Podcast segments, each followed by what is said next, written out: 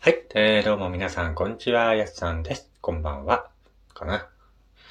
えー、韓国にはね、クミホという妖怪がいるんですけども、えー、クミホを題材にしたね、韓国映画とか、韓国ドラマっていうのがね、多数、えーありますけども、今回は、えー、クミホを題材にした作品をこの間見ましたので、えーそのお話をしていこうかなと思います。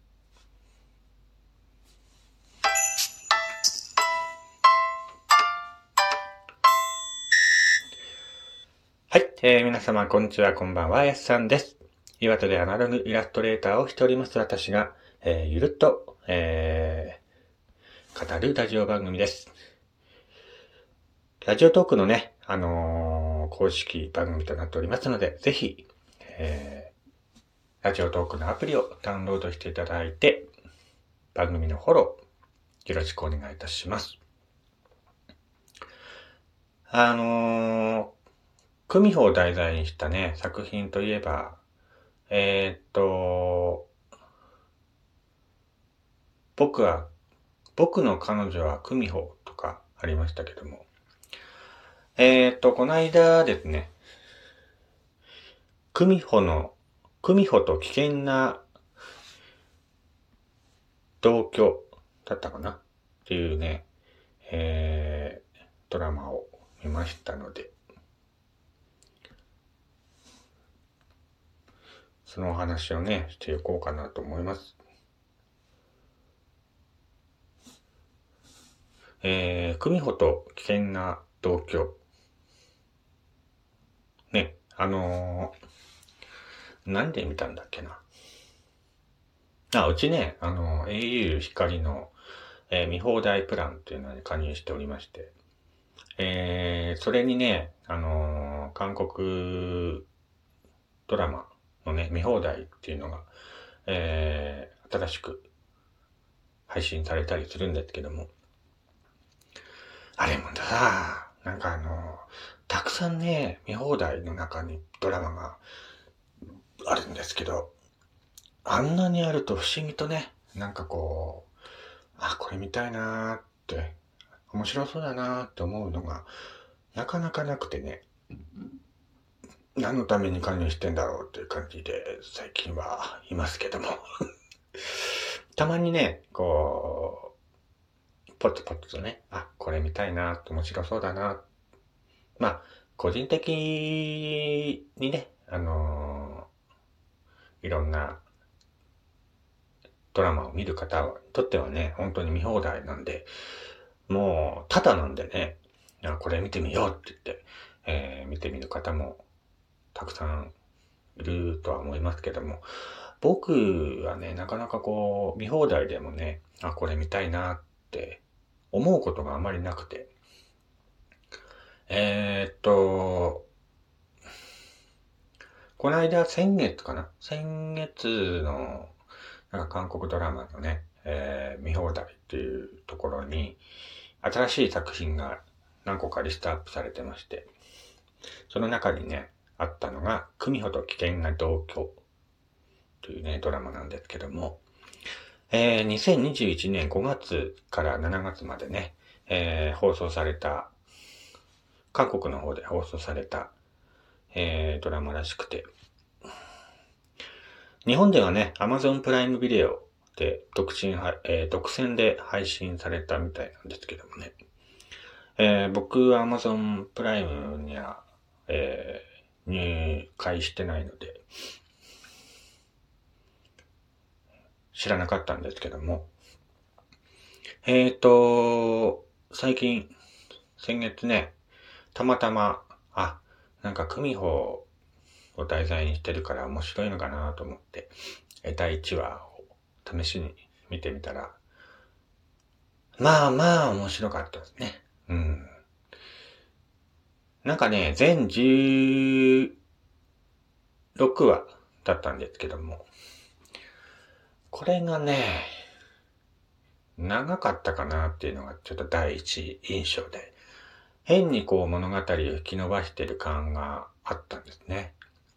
なので、全12話か3話あたりにギュッとまとめれば、ちょっとね、名作になったかもしれない感じですけどもね。個人的な意見ですけども。まあ物語としてはね、あのー、人間になることを目標に生きてきた新右与というね、えー、久美穂なんですけども、999歳のね、久美穂なんですけども、えー、1000年を迎えるまでに、玉に人間の正気を集めて、それが青く染まれば人間になれると言われていたそうです。一方、99年生まれのイ・ダムという女子大生は言いたいことをはっきりと言うね、今時の強気の女子大生なんですけども、えー、その二人がね、ひょんなことから出会いまして、まあ、偶然のね、あのー、出来事で、この、久美穂が大事にしていた大切な玉を、この女子大生の、えー、ダムがね、飲み込んで、間違って飲み込んでしまったわけですよ。で、その女子大生が飲み込んでしまった大切な玉を取り出す方法方法を見つけるために、えー、この久美穂のウヨと女子大生のダムがね、えー、一緒に暮らすっていう話なんですけどもね。まあまあでしたよ。あのー、展開もね、まあ、無理くりって感じの展開もありましたけども、あのー、この久美穂、このね、新右与っていう久美穂がいるんですけども、えー、っと、この作品にはね、あのー、もう一人、久美穂が出てきまして、え、っと、久美穂の友達っていうか、えー、ヤン・ヘソンっていうね、久美穂が出てくるんですよ。これはあのー、このウヨ、ウヨというね、久美穂の700年以上の付き合いのね、長い、まあ友達というか親友というか、えー、そういう感じのポジションなんですけども、このヤン・ヘソンという久美穂はですね、えー、元久美穂なんですね。今はもう人間として生きている、えー、人なんですけども、その二人がですね、えー、なかなか、ね、あのー、なんていうのかな、普段はこう、喧嘩ばっかりしているんだけども、いざとなったらこう、心配し合うような仲間というか友達関係でいまして、えー、と、まあ、このね、なんていうのかな、二人の久美穂。だからその、新ウヨってね、えー、久美穂が人間になるには、えー、玉をね、青くしなきゃいけないんですけども、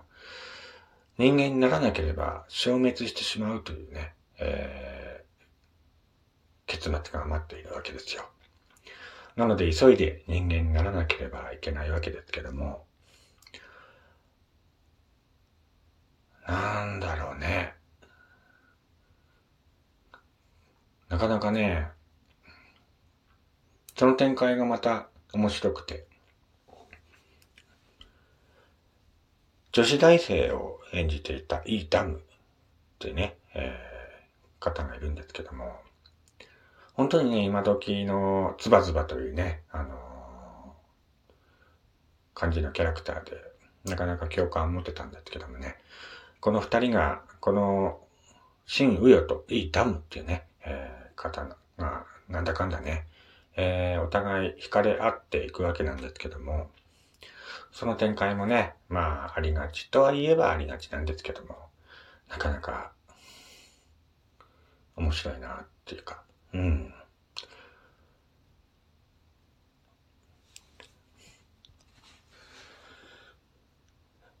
なんか見ててね、あのー、同じ韓国ドラマのトッケビとね、ちょっと重なる部分もあったりして、えー、面白かったんですけども、オープニングがね、ちょっとこう、しょぼいというか、安い感じのオープニングだったんですけども、そのオープニングもね、ちょっとあの、もうちょっと凝ってくれば、もうちょっとね、えー、面白かったんじゃないかなっていうのが個人的な感想です。えー、なんか原作が韓国のね、LINE 漫画が原作らしいんですけども、なんかね、あの、こういったね、本当にロマンティックラブコメディというジャンルは本当に、えー、見ててね、えー、笑ったり泣いたりするのがね、本当お決まりなんですけども、見事にね、えー、笑ったり泣いたりしてしまいました。えっと、結局ね、あのまあ、ネタバレなしで、えお話ししてるので、あまりね、ネタバレするようなことは喋らないようにはしてるんですけども、